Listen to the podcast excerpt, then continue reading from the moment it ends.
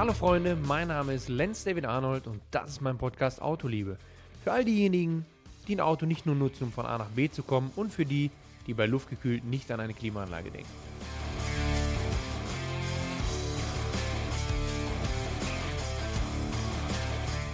Einen wunderschönen guten Tag.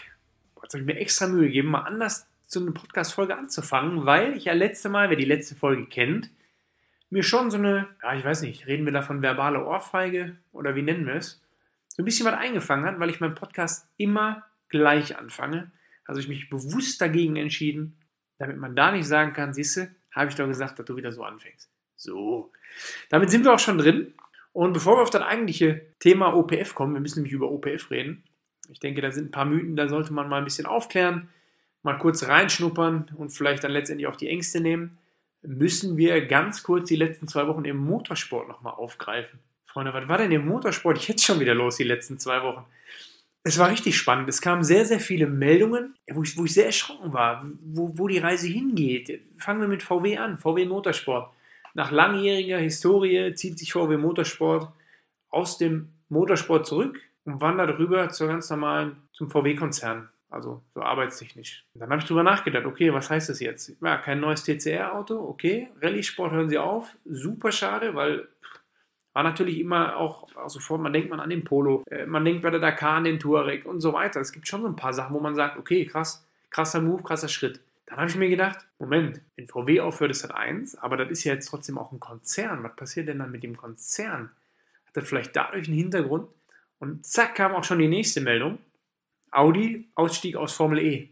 Jetzt wahrscheinlich so wie euch. Fand ich jetzt nicht so schlimm. Ähm, ich war nur verwundert, weil Formel E ist ja so eine Serie, wo super viel Marketingbudget da war. Man ist der Gutmensch, ja, auch wenn man im Stromaggregat im Fahrerlager die Scheiße wieder lädt. Ähm, war das ja so eine, so eine Gutmenschnummer, wo jeder meint, da muss er jetzt reinbuttern. Und jetzt kommt der Ausstieg von Audi. Im gleichen Atemzug aber die Bekanntgabe, Einstieg Dakar und LMDH, also die Prototypen auf Hybridlösung finde ich schon sehr sexy. Muss ich sagen, geiler Schritt, cooler Move. Bin gespannt, was es für eine, für eine Message mitbringt für die Formel E oder für die rein elektrischen Rennserien.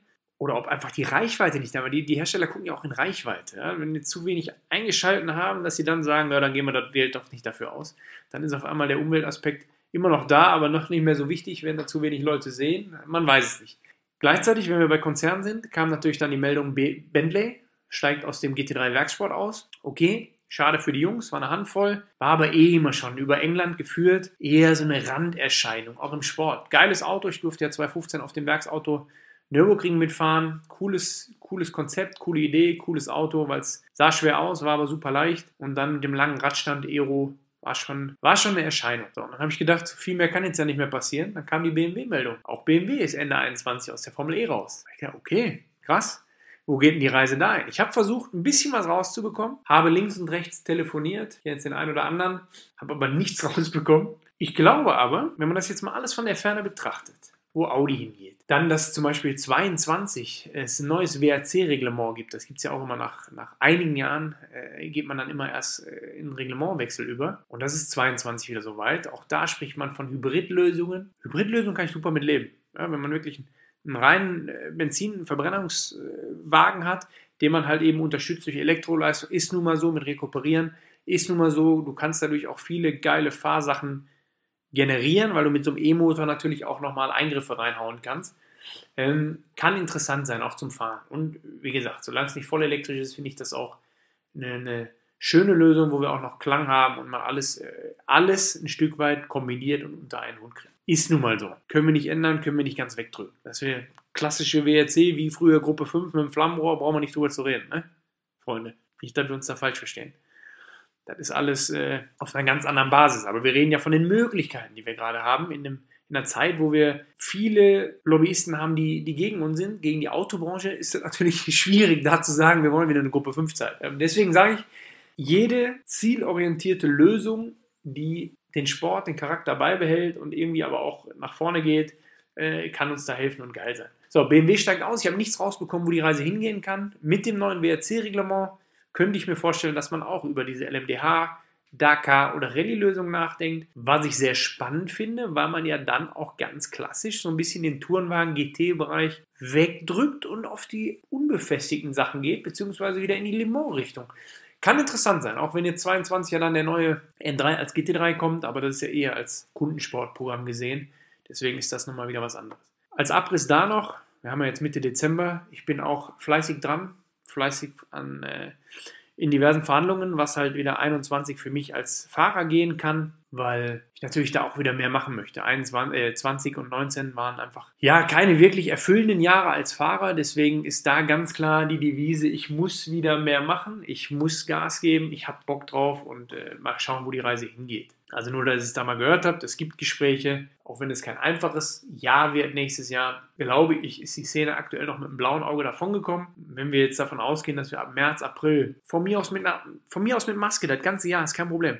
Aber wenn wir davon ausgehen, dass wir mal wieder Zuschauer an die Strecke kriegen, dass mal wieder so ein bisschen in die Richtung geht, dann sind wir da alle auf einem guten Weg. Eine volle Konzerthalle werden wir nicht mehr sehen, 21, 22, da bin ich von überzeugt. Aber wenn wir da hinkommen, dass wir wieder ein halbes, dreiviertel Stadion vollkriegen oder halt irgendwie auch an der Rennstrecke mit Maske, mit diversen Sicherheitsgeschichten, dann ist das ja alles die richtige Richtung.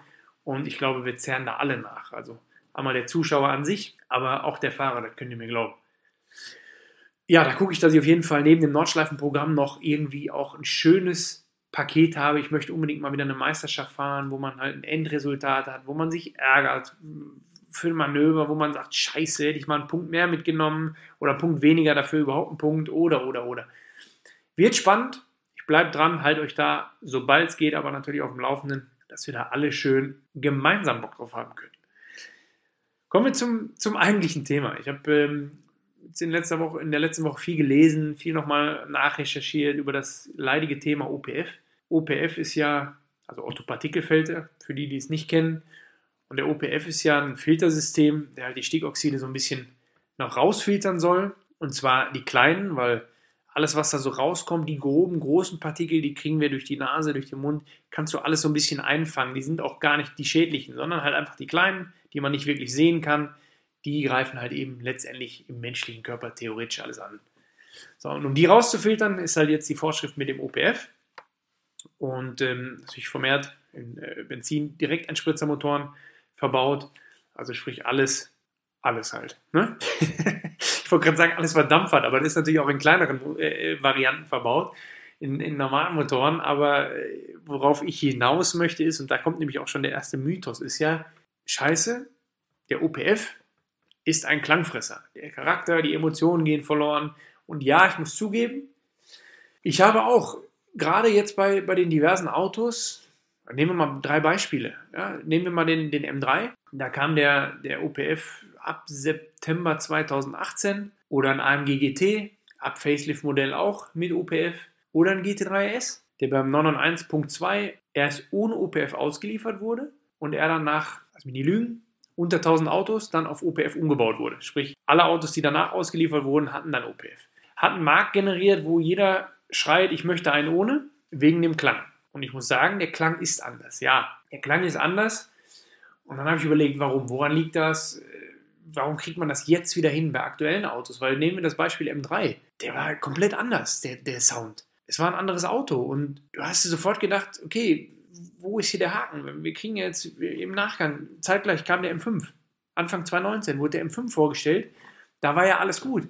Du hast im M5, je nach Modi, hast du Missfire drin, du hast einen geilen Klang beim Beschleunigen, du hast eine gesunde Lautstärke, was ja für mich eh schöner ist. Also der muss nicht richtig laut sein, sondern der muss schön klingen. Schön klingen, satt, charaktervoll, ein Klangbild haben. Das ist ja das Entscheidende. Der muss ja nicht kreischen oder laut sein wie irgendwie äh, eine Kettensäge. Das ist ja keinem geholfen und man geht jedem auf den Sack. Also der gesunde Mittelweg. Und der kommt halt gerade aktuell wieder. Und da habe ich überlegt, woran liegt das? Und zwar ist es so, dass wenn wir jetzt das Beispiel M3 nehmen, einem GGT, GT3 RS 991.2, dann waren das ja Autos, die von mir aus einen Facelift bekommen haben. Aber, und das ist der entscheidende Punkt, sie wurden niemals auf oder für einen OPF entwickelt. Und da ist nämlich genau der Knackpunkt. Das heißt, in dem Moment ist, klar, wird der Klang gefressen, weil der Motor, Zündseiten, Bauweise Downpipe, ganze Verrohrung nach hinten, wo du ein Klangbild schaffst, äh, Kurbelwellen, äh, Motoraufbau, wie liegt dir da alles drin? alles, was so ein bisschen mit der schärft, wurde halt eben damit nicht entwickelt oder darauf äh, vorbereitet. Und deswegen hast du einen starken Eingriff in Klang, ins Klangbild. Die neuen Autos, beim M5 angefangen, oder jetzt auch, wer die neuen M3, M4 Modelle jetzt schon gehört hat, gibt es ja so ein paar Klangsachen bei YouTube. Da hört man, okay, da ist wieder Klang vorhanden und nicht zu wenig. Und die Autos sind ja alle mit OPF. Da hat man halt einfach genau darauf hin entwickelt. Man hat entwickelt, man wusste, okay, dieser Kasten, dieser Klotz sitzt da nun mal zwischen, da müssen wir eine Lösung finden. Und das hat man getan. Also kann man sich diese Angst, diesen Mythos 1, kann man schon mal wegstreichen. Wir werden in Zukunft noch Charakterklang haben. Einfach weil die Autos wieder darauf hin entwickelt werden. Und es gibt natürlich auch den einen, ein oder anderen Zulieferer oder Tuner, Tuner ist ein schwieriges Wort, der Performance-Teile hat mit drei Buchstaben, da unten gerade auch so im Downpipe-Cut-Bereich. da gibt es Lösungen. Also da gibt es auch Lösungen für die Autos, die jetzt OPF bekommen haben, wo man dann über die Downpipe zum Beispiel ein bisschen Klang wiederholen kann. Was mich sehr positiv stimmt und natürlich auch freut, jetzt gerade, dass die Hersteller das auch erkennen und halt eben auch in den Entwicklungen schnellstmöglich eine Lösung gefunden haben. Das heißt, da geht uns nichts verloren, können wir da schon mal einen Haken dran machen. Der zweite Mythos ist ja immer so ein bisschen, man hört das ja so richtig schöne Knappendiskussion. Ah, oh, scheiße, wir müssen ja nicht mit Deutschland hier die Welt retten, was die Abgase angeht. Äh, auch Thema OPF wieder. Ja, zwei Punkte. Irgendeiner muss ja anfangen. Sondern bevor ihr jetzt schon, ich habe schon gesehen, ihr habt schon eingeatmet, wolltet euch schon, ne? Hier um darauf zu antworten. Ich bin auch keiner, wo ich immer sage, wir müssen die Welt retten, aber es ist ein europaweites Thema. Und da finde ich, ist ein Knackpunkt. Wir machen es nicht in Deutschland, haben wir eine OPF-Vorschrift, denken auch viele. Wir haben sie europaweit. Das heißt, auch unsere Nachbarländer, ganz Zentraleuropa, muss quasi sich an diese OPF-Regelungen halten. Was ich insofern wieder okay finde, weil wenn der Chinese oder der Russe das jetzt noch nicht macht, haben wir als Europa angefangen. Wir wollen alle irgendwo ein vernünftiges Level erreichen dann müssen wir halt diesen Weg gehen und sind an der Stelle da Vorreiter. Der Hersteller hat ja keine Chance, er muss diesen Weg gehen, weil nur, da müssen wir uns ja auch ganz klar vor Augen halten, wenn es unserem Hersteller, der Hersteller des Vertrauens, ja, wo ich mein Auto kaufe, wenn es dem gut geht, aufgrund von keinen Strafzahlungen Richtung Abgas und so weiter, dann kann ich da auch ein Produkt nachher kaufen, was irgendwo erschwinglich ist. Wenn der natürlich Milliarden, Millionen Strafen zahlen muss, dann schwierig, weil dann wird am Ende auch auf den, auf den, auf dem Endverbraucher umgewalzt im Autokauf. Dann wird das Auto halt einfach teurer. Deswegen finde ich dieser, dieser Mittelwert, dem Hersteller muss es gut gehen, der muss irgendwie schauen, dass man diese Spielregeln einhält, ist nun mal so. Und wenn er das irgendwie schön schafft, dann ist es letztendlich bei uns auch, kommt es auch vernünftig an. So, mit der Lösung europaweit finde ich, ist es schon mal nicht ganz so schlimm, als wenn man sagt, wir in Deutschland versuchen es jetzt letztendlich nur zu machen. Und klar gibt es auch diejenigen, die schreien die Schifffahrt, was hauen die raus? Völlig korrekt Sehe ich absolut genauso. Nur ist eine never-ending Story, wenn wir immer darauf rumreiten. So. Deswegen sage ich, Schifffahrt, Reinigung, ja, Abgasreinigung ist ein großes Thema, ist absolut in den Kinderschuhen. Verstehe ich nicht, warum man das so vernachlässigt. Kann eigentlich nur der Grund sein, dass im Parteitag oder im Bundestag nicht jeder jeden Tag an Schiff denkt und deswegen das Thema wahrscheinlich nicht so gut ankommt. Aber im Auto kann man das ja gut ansprechen. Hat ja jeder mit zu tun. Also ist das ein Thema, was jetzt da erstmal schwieriger gesehen wird und äh, ja, jeder mit zu tun hat. Deswegen ist das wahrscheinlich so präsent im Vordergrund. Ansonsten ist noch ein spannendes Thema, OPF ersetzt nicht den Cut. Also wir haben zurzeit noch in super, super vielen Autos haben wir den OPF, den Autopartikelfilter und einen Cut verbaut. Was viele auch nicht wissen. Man guckt, dass man eine Lösung findet, dass man das zusammenlegt, einfach damit es ein Klotz ist. Weil so hat man natürlich zweimal einen Klotz. Ich meine, das ist auch von Hersteller wieder. Man hat, man hat äh, Materialien, die man, die man kaufen muss, die man verbrauchen muss. Da kostet sowas im EK wahrscheinlich auch zwischen 300 und 1200 Euro, was auch wieder auf den Endpreis umge umgelegt wird, weil einfach hochwertige Materialien verbaut werden müssen. Und je nachdem, um diese Werte zu erreichen, um so einen Filter zu bauen, muss man auch ordentliche Materialien haben. Und äh, wenn wir jetzt an Rhodium denken, an also die ganzen Metalle, sind verschiedene Sachen, die einfach auch im EK teurer werden von Jahr zu Jahr, weil natürlich die Nachfrage größer wird der Hersteller. Und das sind alles so Punkte, wo ich immer sage, okay, wenn man eine schöne Einigung findet, der Hersteller oder die Zulieferer eine schöne, einen schönen Weg finden, da vernünftig vorzugehen, sodass der Endkunde nicht nur drauflegen muss. Ähm, also müssen wir ja nicht, wir kriegen unseren Klang wieder. Punkt 1 schon mal. Und wenn man jetzt so ein bisschen umlegen muss, dann geht das schon alles in die richtige Richtung. Übrigens, wenn ihr irgendwas knarzen hört hier, ne? Das ist der Schreibtischstuhl. Da muss man mal ganz klar festhalten.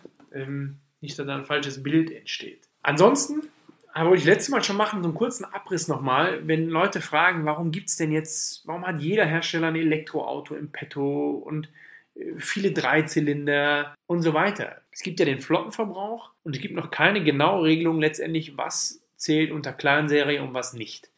Bedeutet, wenn man jetzt sich einen Mittelwert anschaut, man nimmt eine Tabelle oder, oder man, man macht so ein Diagramm und man sieht sich jetzt mal eine Mittellinie an, dann ist es so, wir nehmen mal ein ganz altes Beispiel einfach.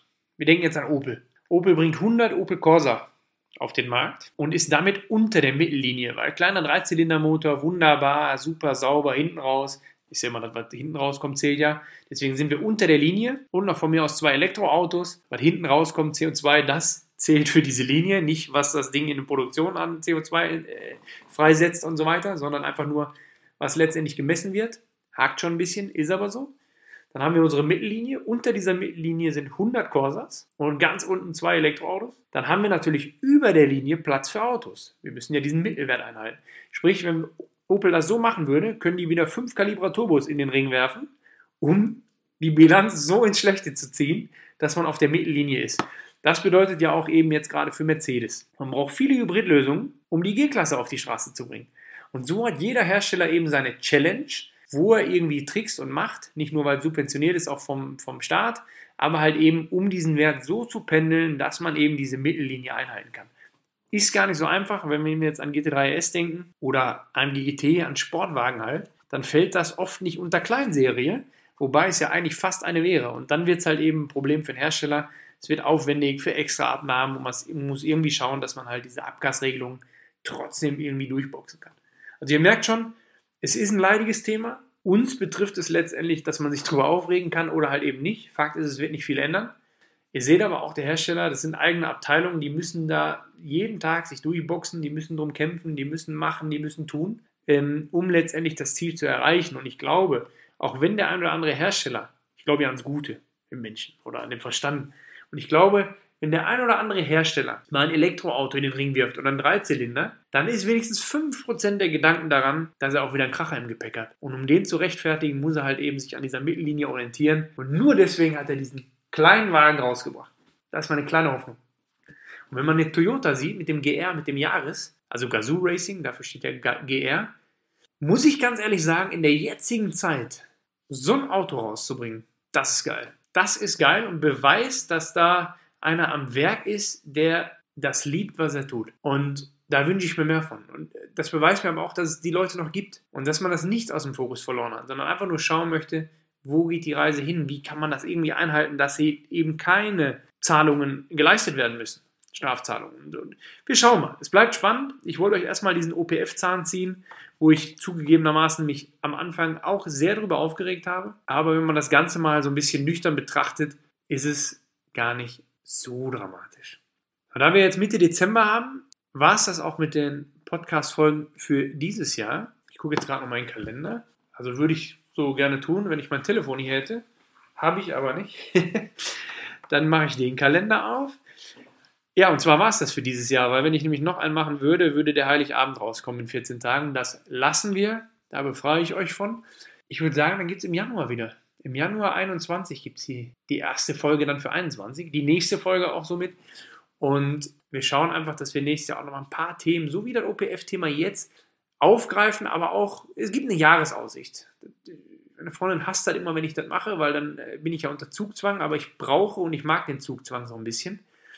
Ich habe vor, dann auch mal ein paar Tests aktiv zu begleiten, wo man halt eben dann direkt dabei ist, während eines Tests vielleicht und ganz klar spannende Gäste. Das war durch Corona dies Jahr nicht immer so leicht, muss man ganz einfach so sehen und so sagen. Und da haben wir ein paar Ansätze, die man dann einfach nächstes Jahr mit auf den Schirm bringt. Genauso von der Rennstrecke. Ich muss unbedingt von der Rennstrecke auch mal einen machen, wo man einen schönen Talk macht. Wir bleiben dran. Ich hoffe, dass wir auch jetzt zum Jahreswechsel die Autoliebe hochhalten. Wünscht euch schöne Sachen fürs Auto zu Weihnachten. Immer ganz wichtig. Kommt gut rein, schöne Feiertage und vor allem in der Zeit bleibt gesund und dann auf ein schönes geiles Autojahr 2021. Lasst es euch gut gehen, bleibt gesund.